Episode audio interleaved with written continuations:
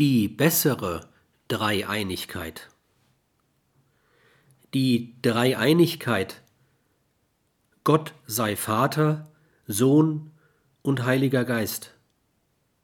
Hätte man die aus der Mystik des islamischen Sufismus stammende Metapher gewählt, nach der Gott zugleich der Liebende, der Geliebte und die Liebe ist, wäre all dieses Gestreite völlig überflüssig gewesen. Welches Thema dann die Staatskirche gewählt hätte, um sich Binnenfeinde zu schaffen und sich dann gegen sie abzugrenzen, ist kaum zu erraten.